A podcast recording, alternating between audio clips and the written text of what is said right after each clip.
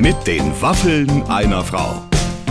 Ein Podcast von Barbaradio. Herzlich willkommen, das sind die Waffeln einer Frau. Und heute wollte ich euch, aber auch mal hier Clemens bei mir Mhm. im Studio fragen, schreibt ihr Tagebücher? Hast du Tagebuch geschrieben?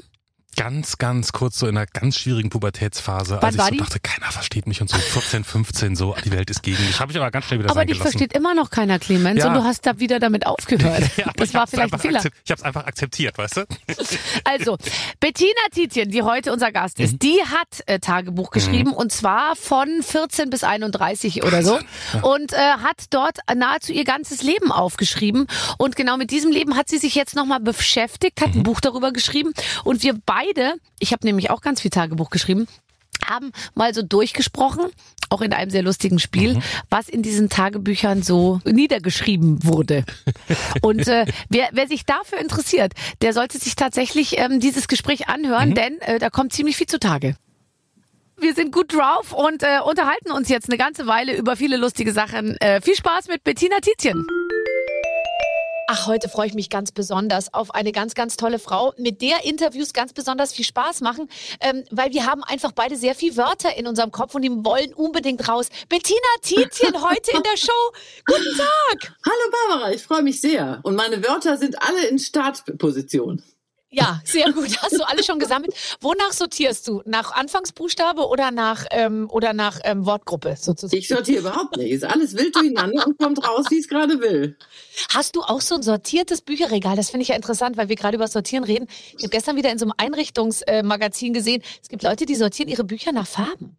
Oh Gott, nein. Also ich habe meine Bücher eigentlich total durcheinander. Wir haben aber neulich mal renoviert. Und da habe ich mir vorgenommen, das endlich mal zu ändern und habe diesen riesigen Bücherhaufen, habe den äh, dann nach äh, Schriftstellern zumindest sortiert. Also das habe ich immerhin geschafft. Nicht ganz, also es findet sich doch nochmal dann irgendein John Irving äh, neben Richard David Brecht. Aber ich habe es jedenfalls versucht, ein bisschen Ordnung reinzubringen. Hast du auch alle John Irvings? Alle. Alle. Und findest du auch, dass es mit das Allertollste ist, was man lesen kann? Ich liebe John Irving, aber wirklich Ich schon auch. seit Jahrzehnten. Ich glaube, das erste, was ich gelesen habe, war Hotel New Hampshire. Ja. Und dann habe ich wurde ich süchtig und habe äh, auch. es verschlungen. Ich auch. Ich habe mir alles gekauft von ihm und dann irgendwann so die letzteren fand ich nicht mehr ganz so gut irgendwie. Und eins ist doch ganz toll verfilmt worden mit, ähm, mit Kim Basinger. Äh, ja, Jemand, der mir- ein mir- Geräusch von jemandem, der versucht, kein Geräusch zu machen oder Ja, irgendwie so. Weißt ja. du? aber mit auch so ein Gotteswerk und Teufelsbeitrag ist auch äh, mehrere sind ja verfilmt worden. Ja, ja, ja, ganz, ganz, ganz toll. Also okay, äh, als du renoviert hast, ähm, was, was hast du, hast du, ähm, hast du von 70er Jahre auf Terrakotta umgestellt oder hast du von dunkel auf hell oder hast du einfach, äh, hat sich alles geändert? Hast du gesagt, jetzt gebe ich nochmal richtig Gas? Nee, wir sind ja nicht so Umräumer. Also mein Mann und ich sind ja eher so extrem beständig. Ich muss ihn, äh, wir haben jetzt unsere Küche, lass mich mal überlegen, seit äh, fast 30 Jahren haben wir unsere Küche. Und ich versuche ihn immer alle paar Jahre zu überreden, die zu ändern, zu eine neue Küche anzubauen. Er sagt immer, wieso, die ist doch noch gut. Er die ist doch noch total aktuell. Dann guck doch mal Kataloge an, die ist total aktuell. Nein, wir Ich haben weiß. nur unseren Boden geändert. Wir hatten also so ein Buchen, äh, Buchenparkett und das sah so schlimm aus, äh, dass wir, du konntest kaum noch das Holz erkennen, so zerschrammt war das. Und das haben wir jetzt durch Eichenparkett ähm, ersetzen lassen und haben alles streichen lassen. Das war auch. Oh, das aber schön, weil das heißt, dass man muss einmal alles ausräumen. das war doch so schrecklich. Wir mussten alles ausräumen. Das war eine solche Arbeit. Das kannst du dir allem, nicht du musst es ja vorstellen. von einem Zimmer ins andere schieben und dann Genau. wird da alles rausgerissen, dann ist alles dreckig, alles Genau. ist voller Staub.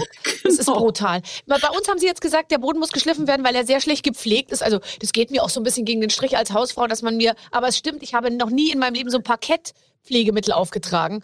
Und der Boden ist eigentlich sehr schönes äh, Parkett, aber jetzt ist es so ein bisschen grau mit so Wasserflecken und Chipsflecken so, auch so ja, ja, das, Fettflecken. das war bei uns auch so, genau so. Aber und die haben gesagt, Parkett- es ist auch nichts, ist nicht zu retten. Das muss man schleifen und dann neu ölen. Also es geht nicht, das zu reinigen. Nee, das haben das Schleifen haben wir auch schon mal machen lassen. Wir machen das immer, wenn wir im Urlaub sind. Also wir räumen vor dem Urlaub alles aus und dann Mhm. äh, machen die das und das ganze Gestaube und äh, das ganze Chaos kriegen wir dann nicht mit. Und wenn wir wiederkommen, ist alles fertig. Aber wir müssen eben alles wieder einräumen. Und ich habe, glaube ich, vier Wochen lang gebraucht, bis ich alles wiedergefunden habe, weil mein Mann so gut die Sachen teilweise verstaut hat beim Ausräumen, dass, weil er hat den Großteil davon übernommen, Ja, ja. habe ich das nicht mehr, habe ich Sachen nicht mehr wiedergefunden. Ich glaube, jetzt Aber- haben wir die letzten Küchengegenstände haben wir dann in irgendwelchen Schubladen, irgendwelchen Ecken gefunden, wo er sie verstaut hatte. Ist es nicht eine gute Gelegenheit, um, ähm, um auch aus, bist du ein guter Ausmister? Also wenn man dann wirklich alles wegräumt, dann schmeißt man auch eine ganze Menge weg. Ich bin ganz schlechter Ausmister, ganz, ganz schlecht. Also ich will alles immer, dann finde ich was und denke dann, nee, das gucke ich mir das an, habe ich zehn Jahre nicht gesehen, dann denke ich aber, nee, das brauche ich vielleicht irgendwann nochmal. Also ich kann ganz schlecht was wegschmeißen. Das meiste landet ja im Keller bei uns. Ja, und wie, und aber jetzt mal ganz ehrlich, wenn irgendein, wenn der Keller heute, während wir jetzt gerade sprechen, brennt ja vielleicht mit etwas Glück dein Keller ab. Es wäre nichts drin. Es wäre nichts drin, was dir fehlen würde. Richtig? Ähm, Außer die. Christbaumkugeln. Doch, doch, doch. Also zum Beispiel der Kinderwagen. Ich habe ganz viele Sachen von meinen Kindern aufbewahrt. Die, die, also die aus nostalgischen Gründen. Aber den Kinderwagen, was hast du denn für einen Kinderwagen? So einen ganz normalen Kinderwagen? Oder hast du so einen romantischen aus, aus, aus so einem Geflecht mit so kleinen Vorhängen vorne? Na, so ein, nein, so schlimm nicht, aber so einen ganz alten. Hast du nicht deinen Kinderwagen aufbewahrt? Nee, das, den, Nein. den habe ich so lange gehabt, bis die, bis die Kinder wirklich, nie- bis ich wusste, okay, jetzt sind sie fast in der Schule, jetzt werden sie da nicht mehr drin liegen. Und dann habe ich den in, ich muss doch sagen, in sehr schlechtem Zustand, glaube ich, sogar weggeworfen, weil ich, weil ich ein schlechtes Gewissen hatte, den noch jemandem anzubieten. Also ich habe den aufbewahrt. Das ist so ein ganz nostalgischer natürlich. Meine, meine Tochter ist 25. Kannst dir vorstellen, wie der aussieht. Ja, die lag noch in so einem richtig großen, in so einem, Ja. das gibt's ja heute gar nicht mehr, so eine Wanne. Da kann man sich Genau. fast zu zweit als Eltern noch dazulegen. Genau, und dann noch so ein schöner, so ein großer Schirm, also richtig toll mit so großen Rädern. Den habe ich zum Beispiel aufbewahrt. Oder ganz viel äh, alte Kinderbücher, äh, Kassetten, CDs, Spielzeug, äh, ein Puppenhaus steht da noch. Ja, das finde ich auch in Ordnung. Das Ja. Finde ich auch gut. Und ich habe, weißt du, was ich echt hart fand? Ich meine, ich habe ja bis vor kurzem, also gefühlt, vor kurzem war ich ja noch schwanger. Und jetzt ist es aber doch schon so, dass man Dinge zur Seite legt und so sagt, das heben wir für unsere Enkel auf. Ja, das macht mich ein natürlich. bisschen fertig, weil die Spanne zwischen ich kriege selber Kinder und wir spielen Lego und äh, wir geben es unseren Enkeln ist, finde ich, sehr erschreckend kurz. Ja, guck mal, wenn du, wenn das bei dir schon so ist. Also meine Kinder sind ja schon in einem Alter, wo sie theoretisch Kinder bekommen könnten, haben aber Ja. noch keine. Das ist also nicht mehr so lange hin. Meine beiden Schwestern haben schon Enkelkinder. Meine Schwester wollte jetzt, die fängt schon an und will dann für ihre Enkel äh, die Sachen haben, die uns gemeinsam gehören, ne? Die Kindermöbel und sowas, alles was im Keller ist, Puppenhaus. Möchte sie jetzt ganz gerne haben, obwohl ehrlich gesagt ist dieses Puppenhaus, das kommt noch aus unserer Kindheit. Das Ja. ist in einem Zustand. Also ich glaube, da will kein Kind von heute mehr mitspielen. Aber ich wissen gar finde nicht, was das schön. ist. Ich habe, mein Vater hat für mich ein Puppenhaus gebaut damals und mein Vater hat wirklich zwei linke Hände und null handwerklichen, sage ich jetzt mal, äh, Angang, ja. Aber er hat aus, ich glaube, Sperrholzplatten gesägt und das haben sie immer gemacht, wenn ich dann schon geschlafen habe, als ich halt drei oder vier war. Ja. Ein zauberhaftes Haus mit so Scharnieren, was man so aufmachen kann. Dann haben, haben, haben sie so aus so Leisten Möbel gebaut und meine Mutter hat aus ganz kleinen Stoffen Kissen gemacht und Vorhänge und so. Das ist sowas von süß. Das ist das, äh, das werde ich auch. Das wird noch in vier Generationen wird das wird das den Kindern aufgezwungen werden. Auch Ja, wenn man dann eben. schon schon so eigentlich eher so Sachen verschenkt, dass Kinder alleine zum Kindergarten fliegen können oder so mit so einer Drohne oder so, werden wir immer noch unsere Kinder dazu zwingen, mit diesem Puppenhaus zu spielen. Ja, das finde ich, finde ich eigentlich ganz schön, dass man solche Sachen aufbewahrt und dass man das auch so eine Tradition aufrechterhält. Ich denke, die haben sich so eine Mühe damit gegeben. Wir haben auch so eine Puppenküche und einen Puppenherd, alles Mögliche, was mein Mann aber gebaut hat. Und mein, nee, mein Schwiegervater auch. Das ist auch eher so homemade, aber es ist irgendwie rührend. Und das, das bringt man doch nicht übers Herz, das wegzuwerfen. Nee, das darf man auf keinen Fall. Also kein, Feu kein Feuer im Keller. Ähm, äh, naja, also äh, bis vor kurzem wäre das vorher natürlich noch dramatisch gewesen, weil meine Tagebücher ja im Keller waren. Aber die habe ich ja gerettet. Wenn die verbrannt wären, das wäre richtig schlimm für mich geworden. Dann wärst du nicht äh, in der Bestsellerliste gelandet, wieder Ganz mal genau, mit deinem Buch, was du über deine Tagebücher geschrieben hast. Das ist ziemlich gut. Ähm, du, also deine Tagebücher. Von äh, 14 bis 23 hast du geschrieben, ne? Nee, von 14 bis 31. Oh Gott, das ist Ja. sehr viel. Das ist eine lange Ähm, Zeit. pro Jahr ein Buch oder nee? Nee, nee, neun Bücher sind das insgesamt. Also es ist äh, überschaubar, aber ich habe halt in Phasen dann ganz viel geschrieben und dann wieder ein paar Monate überhaupt nicht. Also ich habe das hat so variiert, ne? Also es ist aber schon ein sehr interessanter Querschnitt durch diese äh, ja, wie viel ist das? Ich bin schlecht in den Kopf rechnen. Wie viel ist denn das jetzt? Das sind Sechs, 17 sieben, Jahre, und, ne? und du hast ja mit 31, glaube ich, deinen Mann kennengelernt. Das heißt, in dem Moment ist lustig übrigens. Als ich meinen Mann kennengelernt habe, habe ich auch aufgehört, Tagebuch zu schreiben. Also es ist wirklich, es findet sich noch der erste Eintrag. Heute Abend gehen wir essen und dann noch am nächsten Tag kurz die Nachbesprechung, wie alles war. Und danach nie wieder ein Wort. Aber ist das nicht interessant? Also, das Weil dann war total klar, das ist es jetzt. Ja, weil man hat das Gefühl, also ich hatte das Gefühl, ich brauche jetzt nicht mehr reinzuschreiben, weil ich habe jetzt ja jemanden, mit dem ich mich austauschen kann. Den Mann des Lebens habe ich auch gefunden. Also was soll ich da noch reinschreiben? Ich wusste gar nicht mehr, was ich da noch reinschreiben soll. Und übrigens, weißt du, wir haben uns doch äh, neulich schon mal darüber unterhalten, über das Thema. Da hast du doch gesagt, dass du deinem Mann gesagt hast, er soll alles verbrennen, ne? Er soll sobald, wenn du mal nicht mehr bist, soll er alles seine Tagebücher. Ja, meine Tagebücher sind wirklich, das ist, also das ist so wie das Tagebuch der Anna Isnin oder so. Weißt du, nur, wirklich nur schlimmes Zeug Zeug. Und teilweise, aber da haben wir beide auch, das musst du mir nochmal bestätigen, das war ja bei dir auch so, man ist so tief eingetaucht in bestimmte Themen mit so einer fast schon verzweifelten Lebenslust so und immer auch bei jedem Typen, der irgendwie auf der Bildfläche erschien, das ist es jetzt, das ist die große Liebe, so toll war es noch nie. Und zwei Wochen später wurde der nicht mal mehr namentlich erwähnt, war weg. Genau. Genau, das war ja das, das, was mich auch ein bisschen schockiert hat, weil ich dann wirklich, also diese, diese aufwühlenden äh, Liebesgeschichten äh, und diese Sorgen und diese Verzweiflung, ne? ja, und dann war nichts mehr. Und dann kam wirklich, nach drei Tagen war von diesem Namen keine Rede mehr, kam der, kam der nächste, war irgendwie auf einer Party, war mir dann der nächste begegnet und der andere. War überhaupt mir noch nicht mal eine Bemerkung wert. Das hat mich etwas schockiert, dieses, diese, ja, diese Gefühlsaufwallungen, die so, äh, dann in nichts versandeten plötzlich. Aber warum schreibt man Tagebuch, glaubst du, in dieser wichtigen Zeit? Ist ja total signifikant von 14 bis 31. Da passiert ja im Prinzip wirklich alles. Warum hast du ein Tagebuch gebraucht? Äh, ich glaube, es war einfach in Momenten, wo ich alleine war. Das kam ja nun vor. Ich war zwar immer, habe immer gern gefeiert, hatte einen großen Freundeskreis, aber es gab ja dann vor allen Dingen abends oder nachts äh, dann so Momente, wo man dann über alles nachgedacht hat und niemand hatte, mit dem man sich austauschen konnte. Und ich glaube auch, dass ich in meinem Tagebuch, jedenfalls interpretiere ich das so, dass ich da solche Gedanken reingeschrieben habe und so ausformuliert, das wäre im normalen Gespräch mit einer Freundin, wäre das gar nicht so weit gekommen. Ich glaube, das, äh, das habe ich gar nicht. Äh, habe mich vielleicht nicht getraut oder ich dachte, das interessiert die nicht oder die können da, haben keine Lust mehr zuzuhören. Also es war wirklich, waren so innerste Gefühle, äh, die, die habe ich dann ganz fein ausformuliert zu Papier gebracht und habe mir das so richtig von der Seele geschrieben. Habe das Gefühl, danach war ich dann erleichtert, das musste da rein und dann konnte ich es wieder zuklappen und wegtun und dann war auch erstmal gut. Ich muss auch sagen, dass ich über meine journalistische Qualität relativ erstaunt war. Ging dir das auch so? Weil ich meine, man war ja doch sehr jung. Und wenn ich das jetzt mal vergleiche mit der TikTok-Sprache unserer Kinder teilweise, wo ja nur noch irgendwie drei Wortsätze irgendwie gebildet werden, äh, da, da war, also ich war da ganz vorne mit dabei. Ja, das muss sehr ich auch sagen. viele blumige Adjektive. Ja, man hat ja eine ganz andere Sprache. Und das ist, äh, finde ich, das äh, ist auch ein bisschen Grund äh, zur Sorge, wenn ich sehe, dass ohne diese ganzen digitalen äh, Möglichkeiten und die ganzen Me Medien, die, wo man nur immer drei, drei Wörter für einen Satz braucht, dass man da eine ganz, ein ganz anderes sprachliches Niveau erreicht. Also es hat auch bestimmt damit zu tun, dass ich viel gelesen habe, aber ich habe da teilweise Sätze über eine halbe Seite gemacht mit, mit Vokabular, das mir komplett entfallen ist heute. Solche Wörter benutze ich überhaupt nicht mehr. Ich glaube, ich Beim NDR heißt das alles in Vergessenheit geraten. Ich sage immer 30 Jahre Fernsehen, äh, da bin ich sprachlich komplett verflacht, weil ich einfach, ja, weil man sich ja angewöhnt, eine Sprache zu sprechen, die die Leute verstehen sollen. Also das ja. ist ja eigentlich auch unsere Aufgabe. So, wir müssen ja immer so reden, dass alle es verstehen. Ne? Ja, Und ja. Äh, da bleiben dann so intellektuelle Höhenflüge leider auf der Strecke.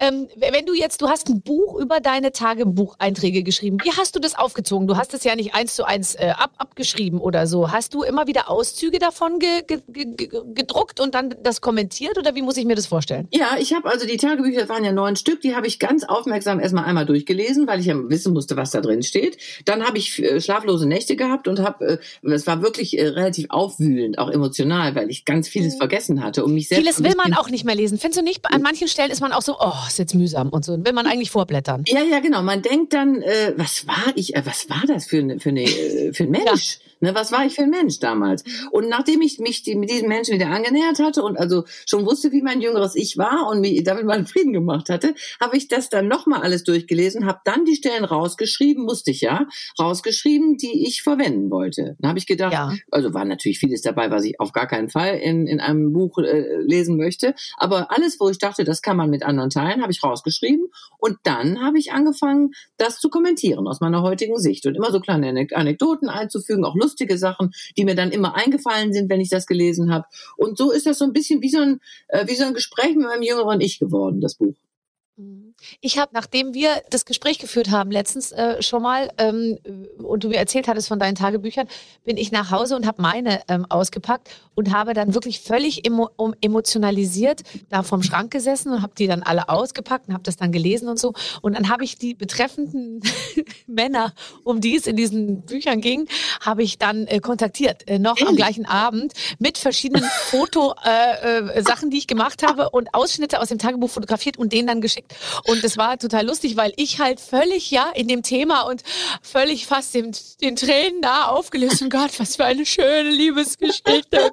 Ich, ich, es war das Schönste und so. Und hab die dann aber irgendwie auf einen völlig falschen Fuß erwischt. Der eine irgendwie war gerade kurz vom Fußballabstieg, der nächste war irgendwie äh, im Zug und hatte schlechte Verbindung und so. Und ich dann so, was war das schön und erinnerst du dich auch? Und es kam überhaupt nichts, nichts Adäquates zurück. Alle waren nur so, ja, ähm, ja, äh, bei mir gerade momentan ganz schlecht irgendwie oder so. Aber irgendwie. es ist Also doch verrückt, dass man wirklich so, so abtaucht. Also da habe ich mich, ich war natürlich auch in Versuchung, das zu machen, habe ich aber nicht gemacht. Ich habe mich sehr zurückgehalten, weil ich ja im Buch auch alle Namen verändert habe. Und ich will ja auf gar keinen Fall, dass irgendeiner auf die Idee kommt zu sagen, ey, das war ja ganz anders, das stimmt doch alles überhaupt nicht. Deswegen habe ich mich da sehr zurückgehalten. Der erste hat schon, weil es der Bruder meiner besten Freundin ist, der hat schon verlauten lassen, dass er das ganz anders sieht als ich. Und ähm, weil ich ihm aber Vorwürfe nicht, also gemacht. nicht böse, oder? Nein, Äh, gar nicht, gar nicht. Das war, da Ja. war ich, da war ich äh, 16, er 15, ne? Da Ja. habe ich noch mein Tagebuch geschrieben. Also, es ist ja an sich, ist er auch viel zu jung für mich. Er ist ja erst 15 geschrieben. Und äh, dann habe ich mir immer, der, ich war immer sauer auf den, weil ich immer das Gefühl hatte, der, will, der nimmt das gar nicht ernst und dann knutscht er hier rum, knutscht er da rum. Ich habe das wahrscheinlich auch sehr genau dasselbe gemacht, weil er meinte nämlich, die war immer unerreichbar für mich. Ich weiß gar nicht, was sie meint. Siehst du, also so unterschiedlich können die Perspektiven sein. Ich möchte jetzt nicht zu viele schlafende Hunde wecken. Hinterher gibt's da irgendwelche komischen noch Missverständnisse. Ja? Aber ich finde, was doch erstaunlich ist, ist, dass man sich selber ähm, also als extrem unsicher empfindet und man und man ja auch wirklich auf der Suche ist. Also rückblickend ist es so, dass ich mich in, überhaupt nicht als selbstbewussten Teenager sehe, sondern und ich sehe das auch auf Fotos. Man war ja nicht Fisch, nicht Fleisch. Es war ja eine wirklich schwierige Zeit, sage ich jetzt mal zwischen 13 und 17. Man war auch nicht also man hatte zwar diese frische Jugend, aber man war auch nicht so ganz bei sich, finde ich. Also man sah jetzt auch nicht so, man hat, es war nicht so das, die beste Zeit eigentlich für, also wenn ich so Fotos von mir sehe. Und gleichzeitig andere Leute haben einen aber als total übermächtig selbstbewusst und, ähm, und irgendwie in sich ruhend empfunden, obwohl man das gar nicht war. Ja. Und ich glaube, dass es einfach wirklich so ist, dass man sagen kann, jeder ist komplett verwirrt in dieser Zeit und findet immer, dass der andere schon viel besser irgendwie seinen Weg gefunden hat, was aber überhaupt nicht stimmt. Ja, das ist das, äh, also typisch finde ich, die Selbstwahrnehmung und Fremdwahrnehmung ist eine komplett andere. Das ist mir dann auch aufgefallen, je älter ich wurde, weil ich da ja eine ziemlich konkrete Erinnerung auch hatte, wie ich da war und was ich da so gemacht habe. Aber im Tagebuch, äh, also offenbart sich da immer eine total unsichere Person, die auch denkt, ich habe gar nicht die richtigen Freunde, ich bin ganz anders als die anderen, äh, ich, ich möchte viel verrückter sein und möchte auch, äh, ich wollte immer Leute kennenlernen, die Künstler sind und irgendwie ein ganz verrücktes Leben führen, so exzentrisch, ne? Das fand ich Aha. immer toll, weil ich mich selbst als so normal empfunden habe. Ja, aber, Aber weil man ja, man ist ja auch noch nichts mit 16. Nein. Man ist weder verrückt noch exzentrisch noch normal. Man ist einfach ein unbeschriebenes weißes Bla- Blatt halt, ja. Genau, aber wenn, dann habe ich natürlich Freundinnen gefragt, weil ich ja mit vielen noch Kontakt habe. Und viele von denen haben gesagt, nee, wir fanden das immer toll, wie du bist. Also man ist, äh, man, man sieht sich selbst eben mit anderen Augen. Das geht aber, glaube ich, allen so. Und deswegen finde ich das auch ganz beruhigend. Aber weißt du, was mir dabei einfällt? Mir hat neulich jemand erzählt, ich weiß gar nicht mehr, wer es war, äh, die wusste von, von Bekannten, dass du als kleines Kind schon an der Bushaltestelle immer alle unterhalten hast, weil du so lustig Ja, das hat warst. meine Mutter erzählt, in, äh, dass ich, äh, dass, äh, dass wir mal im Biergarten waren. Das ist eine ganz schreckliche Geschichte. Wir waren beim Biergarten, meine Eltern und ich, und dann saßen wir da so und dann saßen am, am Nachbartisch saßen Leute und die guckten dann so rüber und sagten, ist das Ihre Tochter? Und meine Mutter, ja.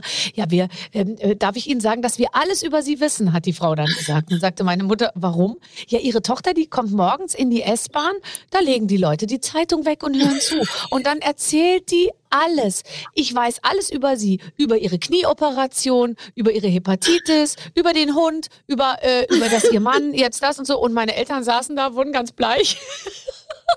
Weil Ja, ich immer herrlich. vor, ich, wenn ich morgens in die S-Bahn stieg, das war für mich wie so eine Art Showbühne. Ich dachte mir, jetzt geht's los, ja. Und dann fing ich da an, halt Programm zu machen. Und die Leute haben dann schon, ich weiß schon, dass, ich erinnere mich jetzt schon im Nachhinein, wenn wir einstiegen, manchmal haben die Leute wirklich so augenrollend, damals gab's ja noch nicht so Stöpsel für die Ohren und so, augenrollend sich versucht so wegzudrehen, weil ich habe da wahrscheinlich völlig laut jeden Tag da irgendwie alle voll gequatscht. Ja, aber das ist so leid im. Nachhinein. Also daran siehst du ja, du, obwohl du so warst, hast du trotzdem eben in deinem Tagebuch dann auch äh, eine Seite gezeigt, die vielleicht ein bisschen anders war. Also ich glaube. Ja, ich wollte, ich war immer auf der Suche nach meiner traurigen, äh, ich war, alle haben ja immer gesagt, die Barbara und ich war ja immer, ich war groß, blond, ich hatte riesen Brüste, ich war bunt, ich war laut, ich war schrill, ich war irgendwie, all- und ich wollte aber eigentlich, wollte ich eine französische Schauspielerin mit schwarzem äh, äh, Bubikopf sein, die einfach in der, in der, in der Ecke steht, eine Zigarette raucht und, geheimnisvoll ist, ja.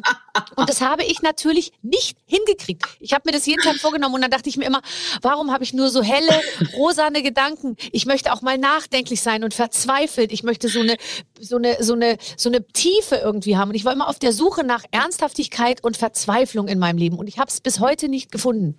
Ja, sei doch froh, sei doch froh. Also ich bin sehr Ja, froh, heute bin ich die, froh. Ich bin sehr froh, dass ich diese verzweifelten Phasen meiner Jugend äh, hinter mir habe. Also ich bin, das finde ich auch interessant, dass man als junger Mensch so, äh, so sich so wahnsinnig, also Mann, also ich jedenfalls, habe mir als junger Mensch so viel Gedanken über die Zukunft gemacht, über die Zeit, über das Leben, über den Sinn des Lebens und sowas. Und das habe ich heute gar nicht mehr. Heute bin ich viel sorgloser. Und das ist eigentlich absurd, weil wenn man das ganze Leben vor sich hat, sollte man doch eigentlich sorgloser noch sein, weil man ja noch so viel Zeit hat, als wenn Nee, man älter ist. Nee, aber es ist, glaube ich, die, die, äh, der Terror of Choice. Also du hast so viele Möglichkeiten, ähm, äh, dich zu entscheiden und die ganze Welt steht dir offen. Das ist ja viel, viel schwieriger, wie wenn du einfach nur noch einen sehr engen Kanal hast, in dem du dich irgendwie äh, aufs helle Licht zubewegst, sag ich jetzt mal. Ja, da hat man Also so- wahrscheinlich, genau, man, man ist Ja. dann eher so, äh, ja, also machen wir das Beste draus, ne, aus dem, was man, was, was man noch hat, ne, weil so schon, genießen wir es, ne, also das hat schon damit zu tun, ne? aber das Aber- mit dem Existenzialismus finde ich auch lustig, weil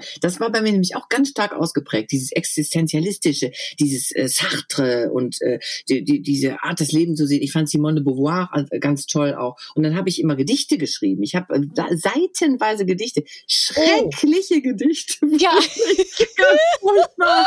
Und die habe ich alle weggelassen. Da habe ich natürlich nichts von in meinem Buch nein, nein, geschrieben. nein, nein, wäre das würde dein Buch nur, das würde, das würde die Sache nur schwächen. Ähm, bist du, äh, es ist ja nicht dein erstes Buch, gell? Also du bist ja, du bist ja die ganze Zeit bu- buchmäßig wirklich äh, auf den Bestsellerlisten zu finden. Ich Mein glaube, dein, drittes ist es, mein drittes. dein ja. drittes. Okay. Also das Was, was waren die anderen Themen? Äh, die anderen Themen waren, äh, ich habe ja mal geschrieben über die Demenz meines Vaters. Das ist ja, Ja. Ähm, ein, äh, also ein Thema, was sehr viele Leute betrifft. Das Buch ist ja verkauft sich immer noch. Das habe ich jetzt. Äh, wie lange ist das her? Sieben Jahre ist das schon her. Mhm. Und das ist immer noch sehr, also eins der wenigen Bücher offensichtlich, die aus einer sehr persönlichen Perspektive dieses Thema Alzheimer und Demenz ähm, äh, so betrachten. Und äh, deswegen kriege ich immer noch Anfragen, ganz viel auch von so Organisationen. Ich bin ja auch im Kuratorium der Alzheimer Gesellschaft, äh, also so für Fachveranstaltungen oder mit Angehörigen, weil das ist ein Thema, womit sich viel zu wenige Menschen beschäftigen. Also das äh, war auch für mich sehr spannend, mir das Buch zu Okay. schreiben. Und diese Und ganze das erste Zeit meinem Buch? Vater. Das war das, das letzte war Camping. Das letzte habe ich ja über Camping Ach, geschrieben, ähm, über meine ganzen Campingabenteuer. Also die Themen, du siehst, es ist eine große Bandbreite an Themen. Demenz, Camping und Tagebücher. Also ich bin gespannt, was als nächstes kommt. Auch Moderatgeber für die Frau ab 1,65 Meter oder, oder so. Du, du, du, kann, du kannst alles schaffen. Wenn du an, dein, an deine Anfänge denkst, also du bist dann irgendwann, du hast dann, glaube ich, eine Ausbildung bei Rias Berlin gemacht, ne? Du Ja, warst genau. bei Rias, oder? Genau, bei Ähm, Rias, mhm. Wenn du dich, wenn du dich vergleichst mit dem, wie du angefangen hast, dann, hattest du, hattest du eine Vorstellung davon, wie dein Leben laufen wird als Journalistin? Man sieht, man lebt ja so in Bildern, finde ich. Ich sah mich ja immer mit so einer Mappe unterm Arm und Kostüm und hohen Schuhen rumlaufen.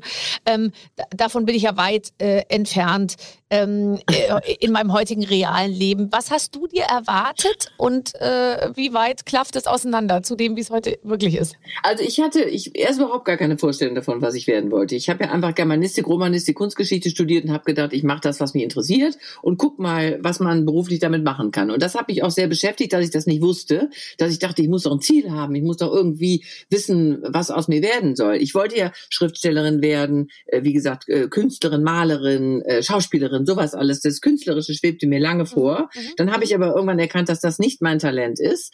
Und dann habe ich äh, angefangen zu schreiben für so Stadtzeitungen und für die Münstersche Zeitung und so. Und da habe ich halt gemerkt, dass die Sprache mir Spaß macht, so der Umgang mit der Sprache.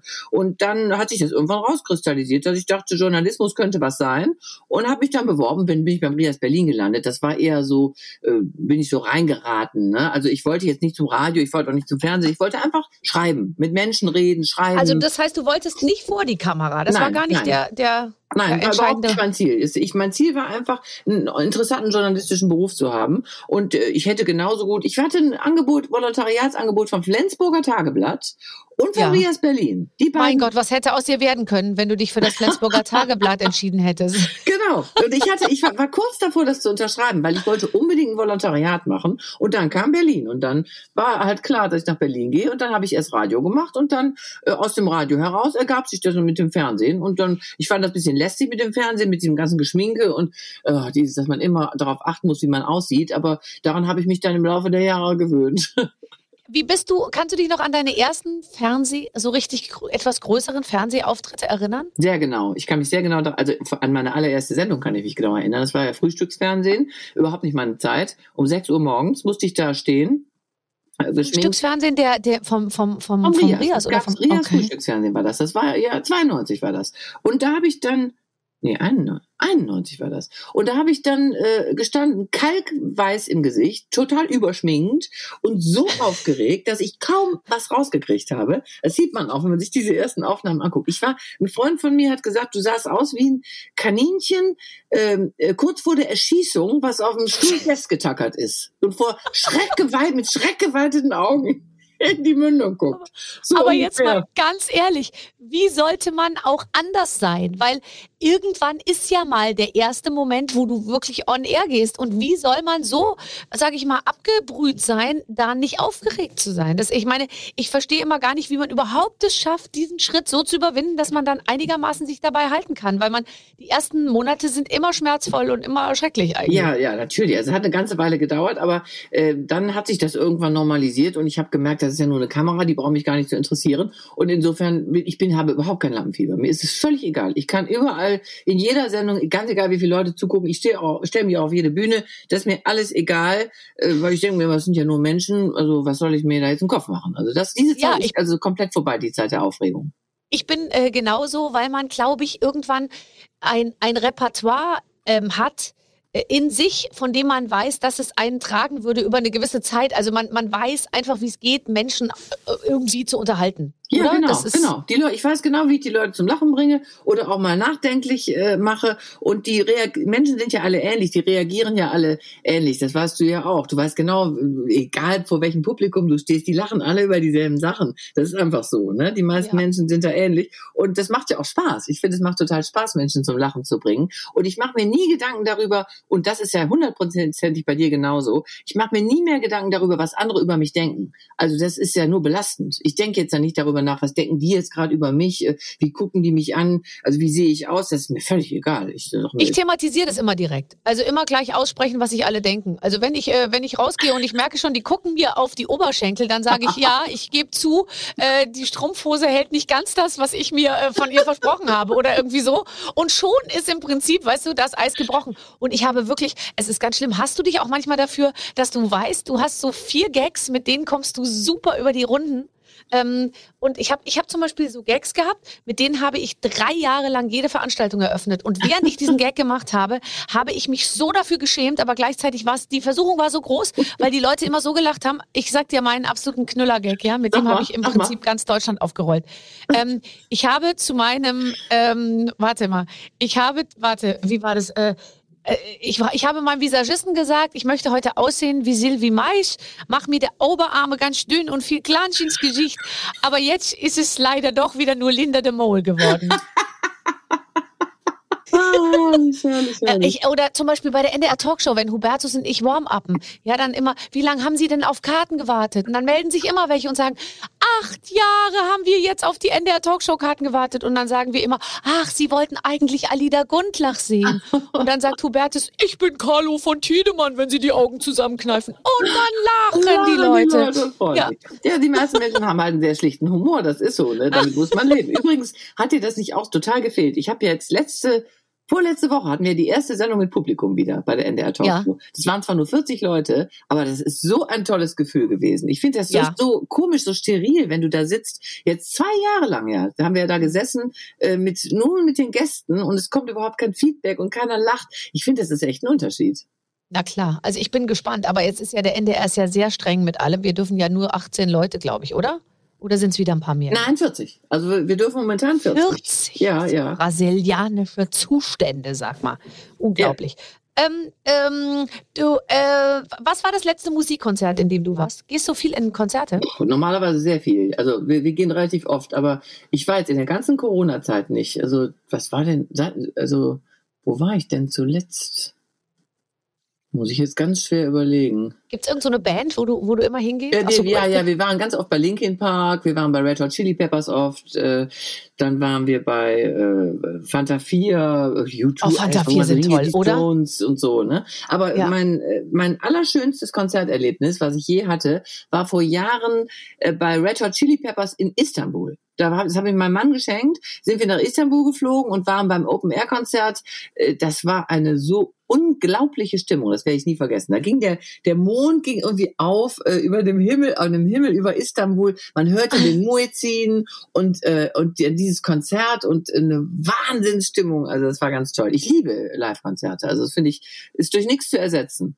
Ja, wobei in so einer, also jetzt da so richtig drinstehen und dann da so, so Stunden, also das habe ich jetzt ehrlich gesagt schon lange nicht mehr gemacht. Aber ich finde, von der VIP-Tribüne aus ist es eigentlich auch nicht machbar. Also ich finde da irgendwo dann hinten stehen und so mit so einem Champagnerglas in der Hand, finde ich eigentlich auch bescheuert. Wenn, dann muss man schon richtig mittendrin sein, so. Ja, also wir gehen, wir versuchen immer so ein bisschen am Rand zu sein. Also so, da- dass man in die Bar kann, ne? dass die, das Ja. Klo und die Bar nicht weit weg ist, dass man aber trotzdem einen guten Blick hat. Es kommt ja auf die Atmosphäre an, finde ich. Du musst ja, nee, also VIP, ich finde auch Loge ist, das hat ja, nee, das hat, äh, transportiert sich ja gar nicht so richtig die Atmosphäre. Das ist wie beim Fußball, finde ich auch. Ich bin, habe überhaupt keine Ahnung von Fußball und, äh, aber ich trotzdem möchte ich beim Spiel nicht in der Loge sein, sondern möchte, Ich wenn war ich einmal, bin, ich war Ne? einmal auf dem Depeche Mode Konzert und da waren wir in so einer, in so einer, von so einer Bank, weiß nicht, so eine Privatbank. Wie wie heißt die denn? Keine Ahnung, von da diese rote, ro Bank, weiß nicht, irgendeine so Privatbank waren wir eingeladen mit meinem damaligen Freund in der VIP-Loge bei Depeche Mode und stand neben mir so, das war so in Hamburg in der Barclaycard Arena, ne?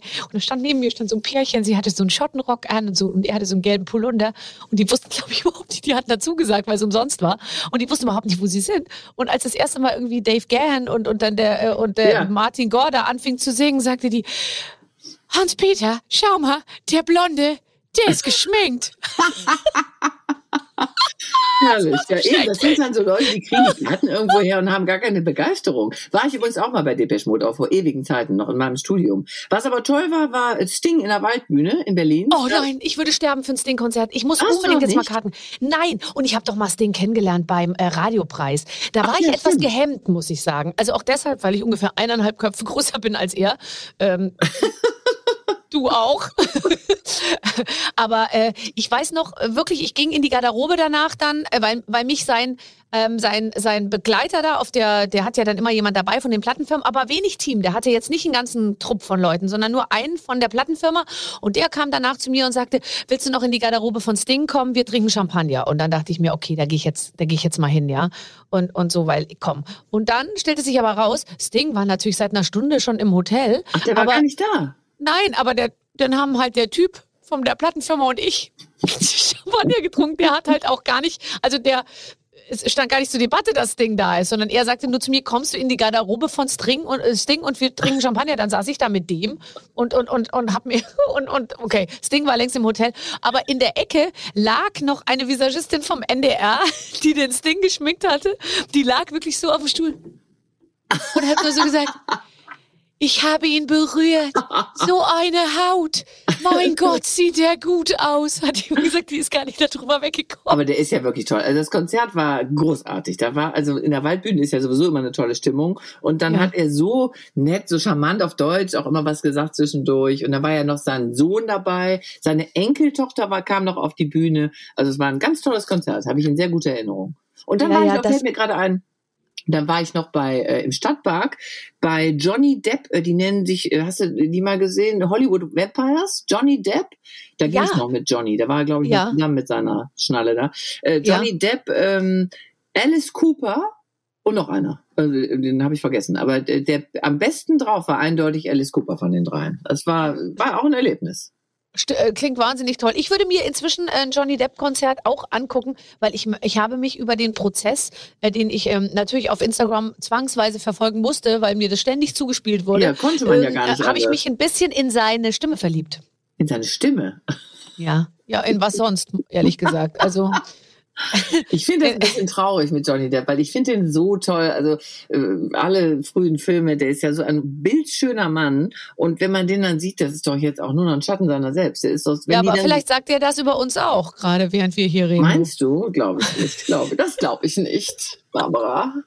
du, der, der, sagt- also Bettina und Barbara, du, also ganz ehrlich, die waren doch- mal so schön. Der lag es ab, der lag es ab.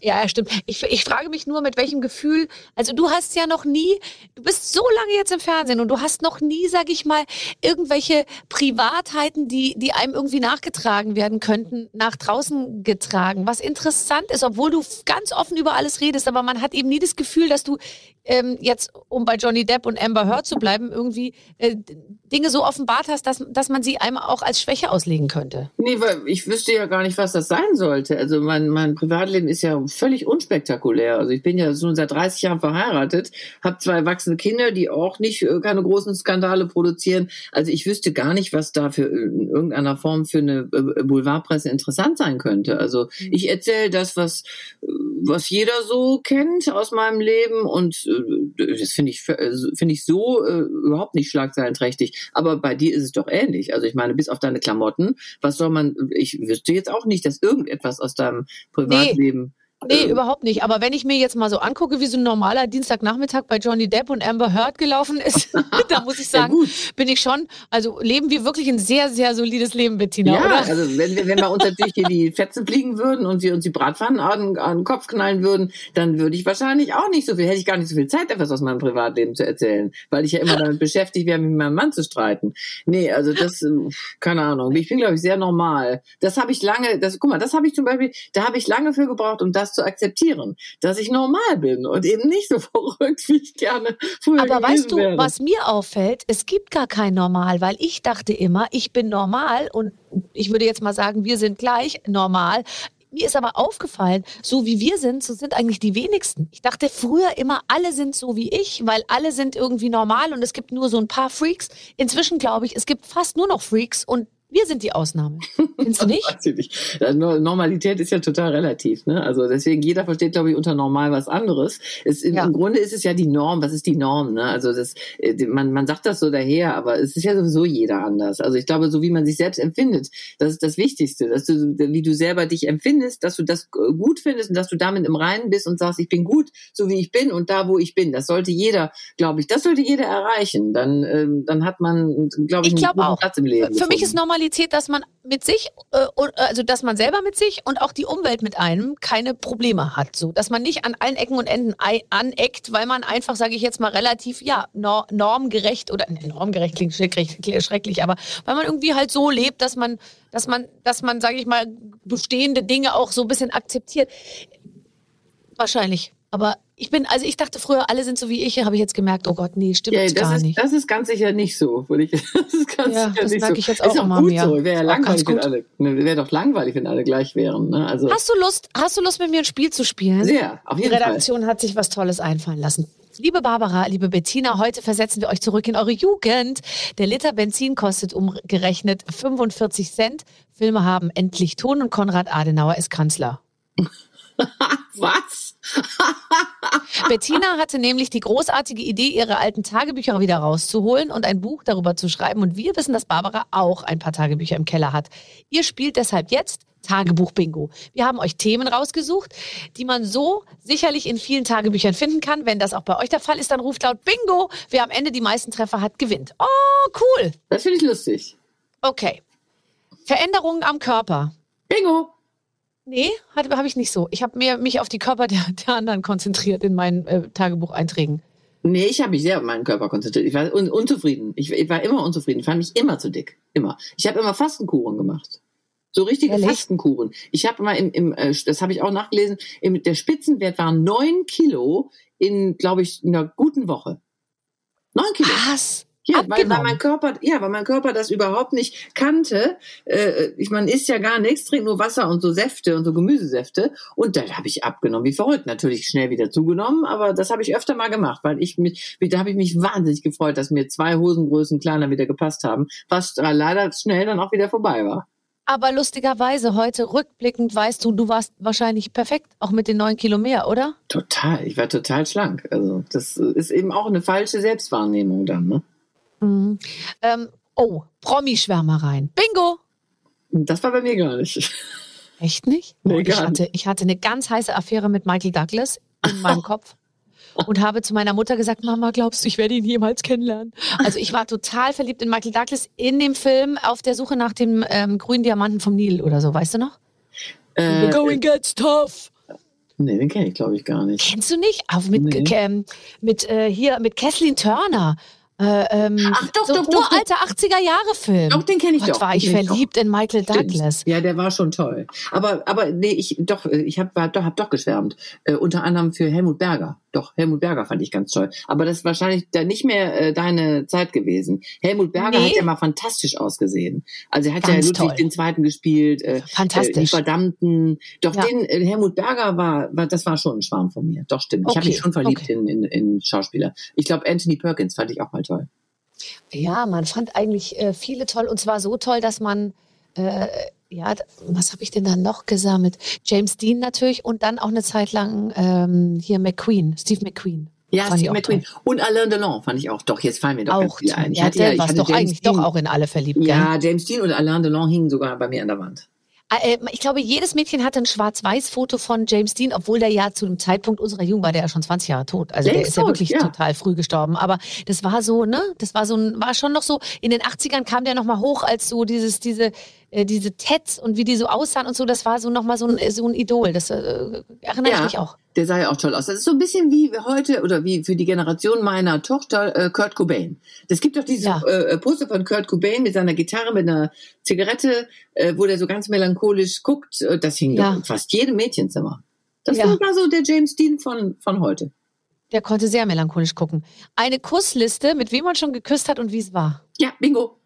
Bingo!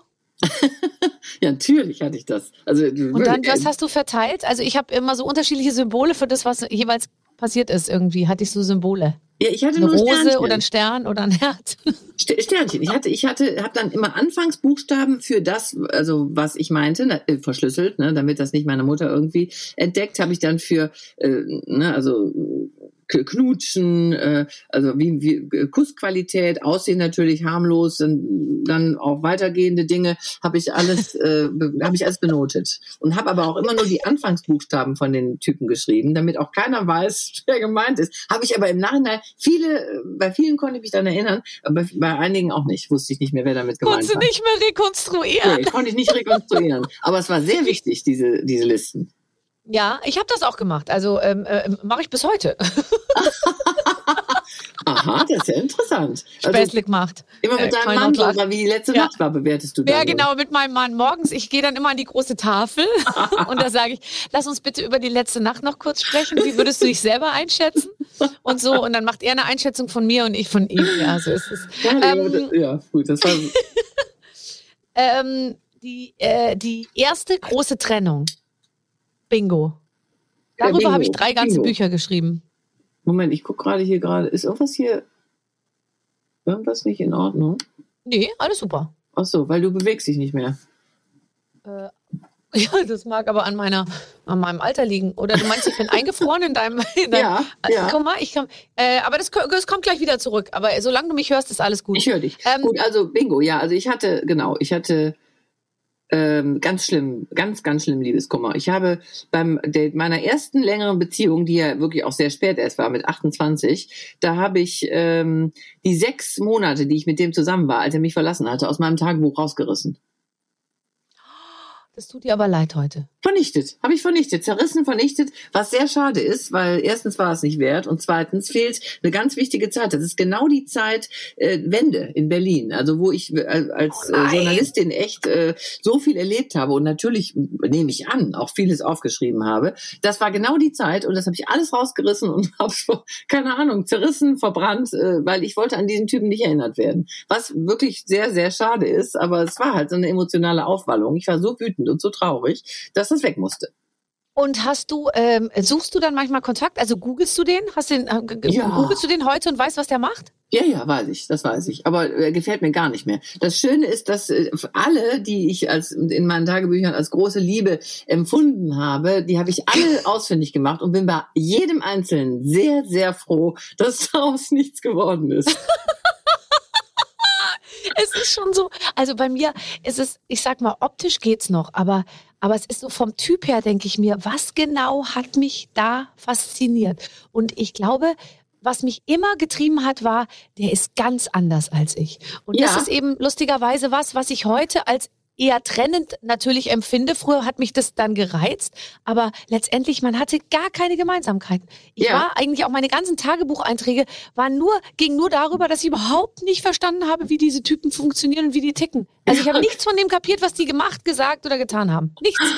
Ja, das ist so komisch, dass so die Kommunikation, dass man so aneinander vorbei kommuniziert. ne? Ich habe auch Briefe Ja. gefunden, alte Briefe, übrigens im Keller auch, äh, alte Briefe, wirklich sehr schöne und äh, also sehr schön formulierte romantische Liebesbriefe, äh, die ich da überhaupt nicht zu würdigen äh, gewusst habe. Also das Allerschlimmste ist, das habe ich wirklich, glaube ich, noch nie erzählt. Das Allerschlimmste ist, ich war hatte ja auch einen französischen Freund, in den ich auch eine Zeit lang sehr verliebt war. Den, da habe ich auch die Briefe nochmal so durchgeguckt und da habe ich doch tatsächlich ähm, Rechtschreibfehler äh, an, angemarkert am Rand. Da habe ich laut, der, der hat lauter Rechtschreibfehler gemacht. Und Anstatt- hast du es also- ihm dann zurückgeschickt oder hast du es nur für dich so Natürlich nicht für markiert? mich. Ich weiß nicht warum, keine Ahnung. Ich habe jedenfalls alle Gram äh, Grammatik- und Rechtschreibfehler, die der gemacht hat, habe ich am Rand wie so eine Lehrerin angestrichen. Wahrscheinlich, weil ich mich darüber aufgeregt habe, dass der nicht in der Lage war, Fehler Aber zu schreiben. Vielleicht war der so super und hat so gut performt, dass du einfach verzweifelt nach irgendeinem Punkt gesucht hast, der nicht gut funktioniert, um zu rechtfertigen, dass es mit dem nichts wird.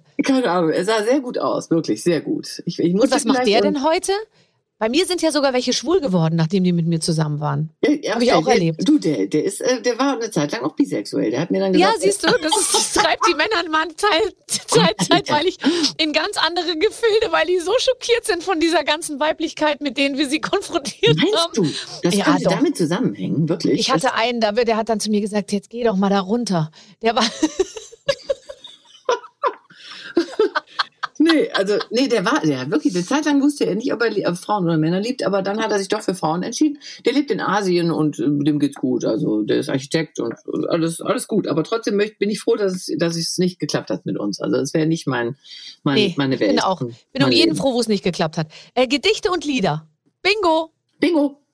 Haben wir vorhin schon besprochen. Gedichte ist klar, Lieder auch. Welche Lieder haben dich, ähm, haben dich geprägt? Ich habe dann so die Texte von den Liedern aufgeschrieben. Ja. Zum Beispiel von Alanis Morissette, Thank You India. Habe ich immer aufgeschrieben und dachte mir so, das ist mein, das ist mein Text.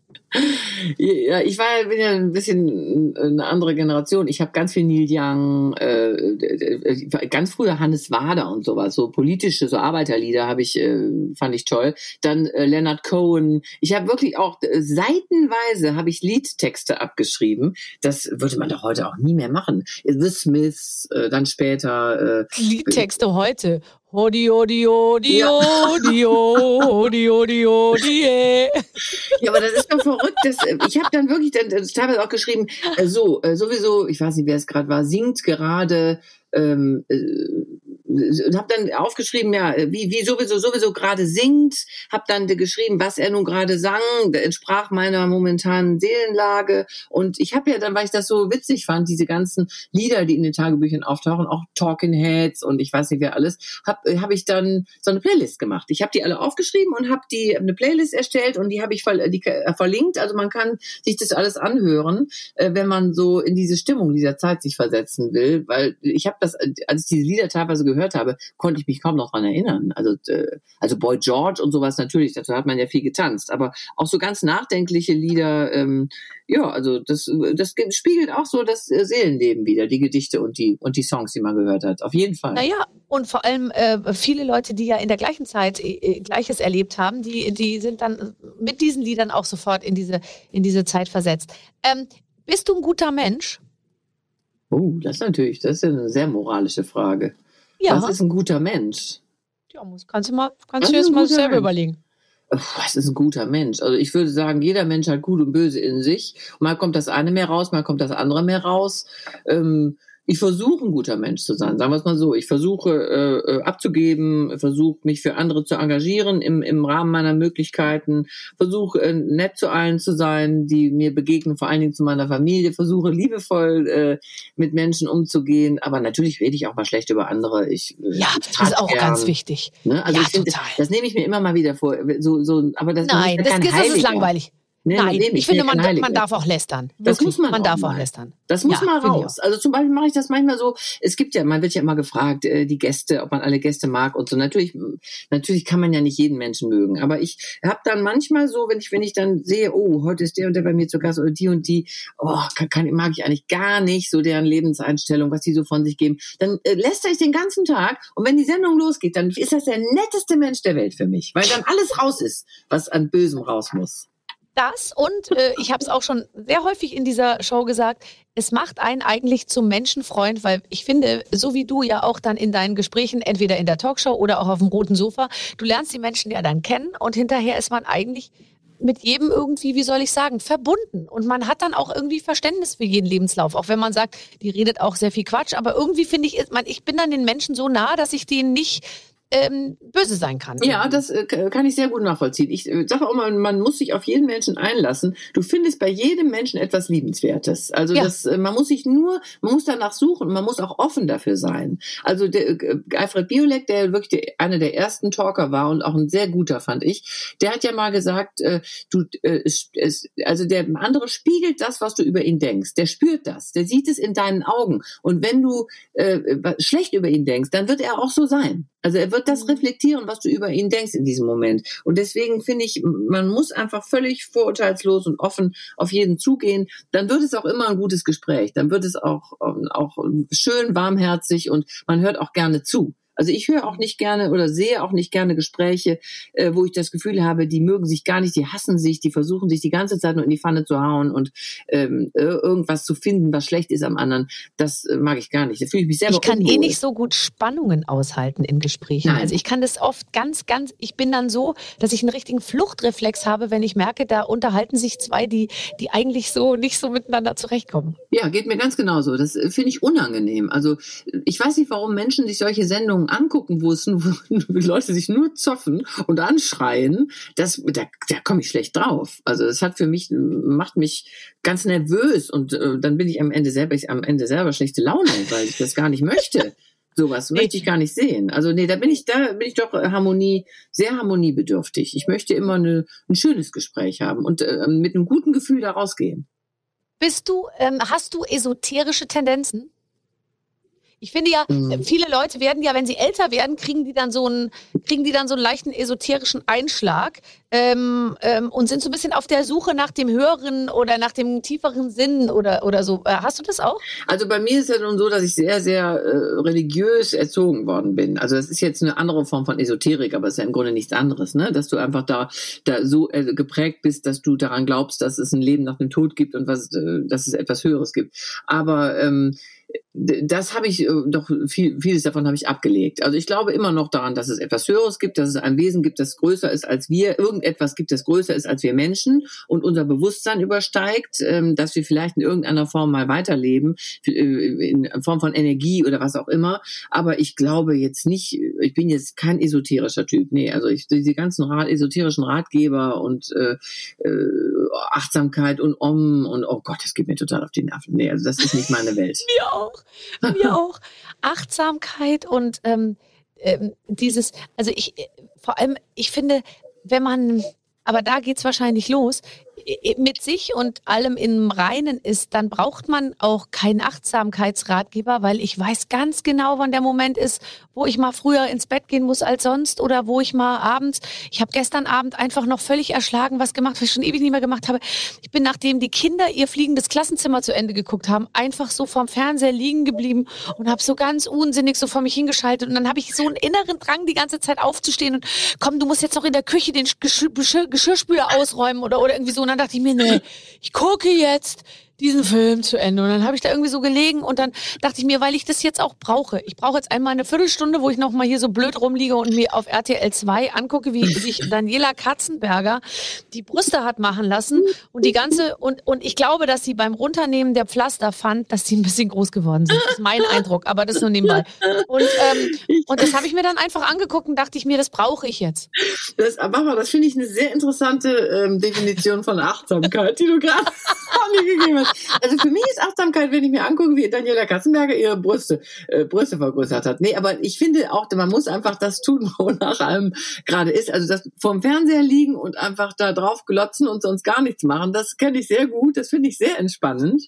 Aber ähm, das Wort Achtsamkeit, ich kann mit da, also ich finde das, ich finde das so überstrapaziert. Man muss, es ist ja, es meint ja wirklich nur, dass du in dich reinhäust auf deine Bedürfnisse. Und äh, die, die Bedürfnisse können ja völlig unterschiedlich sein. Also das, das muss ja nichts damit zu tun haben, dass du meditierend in der Ecke sitzt, auf dem, im Schneidersitz. Ne? Ja, ja, ja. Hast Aber du mal ich, äh, Meditation äh, ausprobiert? Nein, ja, also einmal in so einer großen Runde ähm, und da waren, da saßen wir in so einem da sind wir in so eine Sache reingeraten irgendwie und keine Ahnung, da waren wir vier Leute, wir kamen dahin. Mir hatte man einen Tag der offenen Tür in einem, in so einem Sanatorium versprochen und es war irgendwie gleich da, wo ich war und dann habe ich mir das angeguckt, weil in diesem Sanatorium, da konnte man verschiedene Krankheiten ausheilen und da konnte man auch hingehen, wenn man da kurz davor ist zu sterben sozusagen. Aber ich dachte, das ist ein Tag der offenen Tür. da ist eine Hüpfburg und da gibt's eine Currywurst und man, man flaniert da so durch. Das war mein Gedanke im Kopf. Und dann kamen wir dahin und dann war das aber aus Versehen eben eine, eine total, wie soll ich sagen, so eine sehr äh, spirituelle Geschichte. Und wir haben erstmal zu Beginn, anstatt einer Currywurst zu essen, gab es nämlich überhaupt nirgendwo, haben wir eine äh, ähm, Gruppenmeditation gemacht. Und wir sind da so rein und wir hatten alle eine total andere Erwartung. Und dann saßen wir da unter all den anderen und dann wurde meditiert und dann habe ich immer meine Augen aufgemacht natürlich und habe gesehen, dass alle anderen, die mit mir da waren, auch die ganze Zeit die Augen aufgemacht haben und geguckt haben, was die anderen machen. Und ähm, ich bin noch nicht bereit für Meditation. Äh, aber nee, vielleicht also komme ich da noch hin. Aber viele schwören drauf. Also ich wahnsinnig Aber was sollte es ne? besser machen in meinem Leben? Ich hätte eher Angst, dass irgendwas schlechter wird, weil es läuft ja total super. Warum soll ich denn jetzt anfangen zu meditieren? Es kann, es kann nur schlechter werden. Ja, ich wüsste auch nicht, also ich, ich keine, keine Ahnung, was man, wie man das auch hinkriegt, weil meine Yoga, ich mache ja Yoga einmal die Woche und meine Yogalehrerin, ähm, wir machen ja immer am Anfang so fünf Minuten sitzen und atmen und so. Und dann heißt ja. es ja immer, man soll die Gedanken äh, äh vorbeifließen lassen und der Kopf soll leer. Das, das kann ich überhaupt nicht. Ich denke dann darüber nach, oh, du musst das noch machen, du musst das noch machen. Äh, äh, das hast, hast doch die Wäsche noch nicht aus dem Trockner genommen und äh, genau. Äh, aber ich will das auch denken. Ich will, ich, ich kann das, ja, ich, ich kann das Also mich, mich, mich entspannt gar nicht die Vorstellung, dass ich über all die Sachen nicht nachdenke, weil dann, dann habe ich das Gefühl, ähm, ich verliere irgendwie die Kontrolle und ich habe total gern die Kontrolle, aber stresst mich auch nicht, die Kontrolle zu haben. Nee. Ich will einfach wissen, wann der Trockner fertig ist. Und wenn er funktioniert, übrigens, meiner ist meistens kaputt. Ähm, und so, und ich finde das eigentlich, ich bin noch nicht an dem Punkt, wo ich die ganze Zeit, ja, auf, äh, äh, ich denke auch immer, wenn ich jetzt ganz tief in mich reinhöre, Gott, was höre ich da dann? Weißt du? Ja, ich weiß auch gar nicht, ob das so erstrebenswert ist. Also was ich ganz interessant finde, ich habe mein äh, mein Vater, der war ja auch ein sehr sehr kopflastiger Mensch, also sehr intelligent und äh, hat sich über viele Dinge immer wahnsinnige Gedanken gemacht und war auch nicht so sehr lebensfroh. Und als der dement war, man sagt ja immer, da verabschiedet sich der Verstand. Als sich sein Verstand komplett verabschiedet hatte, da hatte der diesen Zustand erreicht. Wenn du den gefragt hast, wer hatte so einen etwas äh, abständigen Blick und wenn ich dann gefragt habe, woran denkst du, hat er gesagt, nichts. An nichts. Und da habe ich immer gedacht, hm, also den Zustand ist, da ist es das, was die Leute mit der Meditation erreichen Ja, wollen. Also ja. den möchte ich eigentlich in der nächsten Zeit noch nicht erreichen. Ich finde es eigentlich ganz schön, wenn man an was denkt und wenn im Kopf was los ist, so, ne? Also das kann man vielleicht dann ganz, ganz irgendwann ganz später mal machen. Aber nee, ich Ja. finde es schön, wenn, wenn an, an Dinge zu denken und sich mit Dingen zu beschäftigen. Also ich habe auch, ich bin nicht der Typ für Meditation. Ich weiß noch, dass Nee. wir in der Schwangerschaftsvorbereitung, das ist ja nun auch eine Weile her, da bin ich immer eingeschlafen. Da wurde auch immer, lag man dann auf dem Rücken und musste irgendwas spüren in sich, die Füße, die Knie, äh, was weiß ich alles. Und ich bin immer eingeschnarcht, hab, äh, eingeschnarcht, eingeschlafen, habe ganz laut geschnarcht.